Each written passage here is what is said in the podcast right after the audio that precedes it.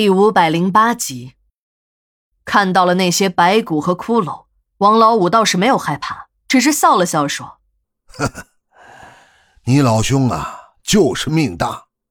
你算一下，你老爹上次死到现在是多少天？如果我没有记错的话，有两个多月了吧？如果到了一百天，那你老爹就不会到外面找吃的了，你爹也就成了真的僵尸。”到了那时候啊，再也不会认识你了。王老五看大款没听明白，便接着解释：“这从诈尸变成真的僵尸要一百天的时间，如果你再晚发现几天，死的可能就是你自己了。”大款一看自己有了生命危险，便急着向王老五讨教活命之道。王老五也不卖关子：“要想活命啊，也容易，记住。”今天我走之后，你一定要表现的跟没事人一样，不要有任何的惊慌。你放心，没过一百天，你老爹呀还算不得真正的僵尸，还认得你是他的儿子，不会吃了你。话是这么说，可这大款还是很害怕。当老爹在天亮前回来时，他躲在自己的房间里一动也不敢动。好不容易熬到了天亮。看看老爹已经昏昏睡去，这才飞也似的冲出了家门。这时的王老五一点也不着急，还请大款和自己一起吃早餐。可大款根本没有心情，不断的催促王老五一定要早做准备。王老五一笑说：“别急，这还真得等一会儿。”直到中午，王老五才带着他来到了一个大型的农贸市场，又告诉大款说：“你不是有的是钱吗？快！”把整个市场上的土公鸡，要那种大红毛的都弄了来。大款不明就里，但是为了活命，虽然不理解，可也都照着王老五说的办了。但让大款和那些鸡贩子都十分不解的是，王老五只要鸡血，那些杀完的鸡都送给了鸡贩子。那些鸡贩子一看，还有这样的好事儿，花了大价钱买鸡，买完了还只要鸡血，不要鸡肉。这样的好事上哪儿找去？都拼了命的忙活起来。不一会儿，两个塑料桶里都装满了鸡血。王老五一看，说：“够了，收工。”等到了当天的午夜，大款才知道了这些鸡血的用途。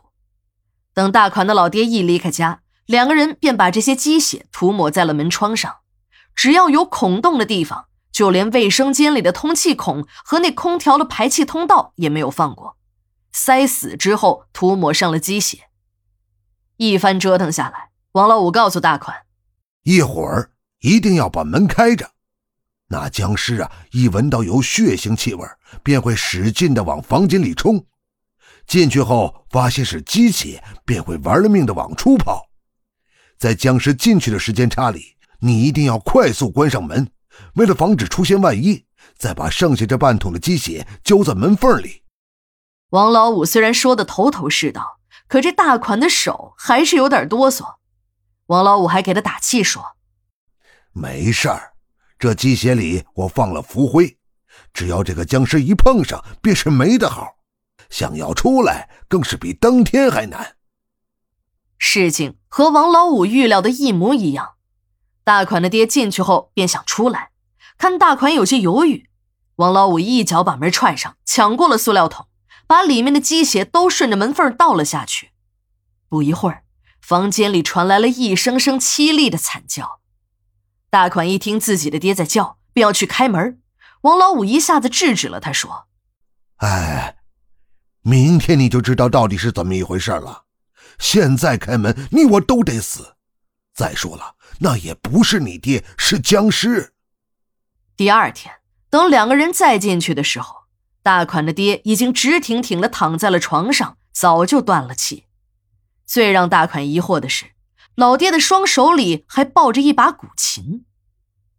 王老五和大款两个人在屋里又看了一圈，只见窗子和门上都布满了一个个血掌印。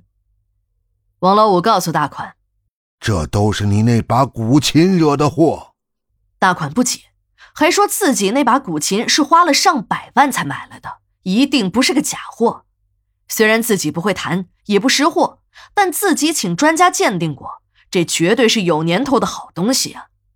老爹死的时候，家里来的人多，也不知道是被哪个小毛贼偷了去，自己为这件事儿还报了案，没想到在这儿发现了。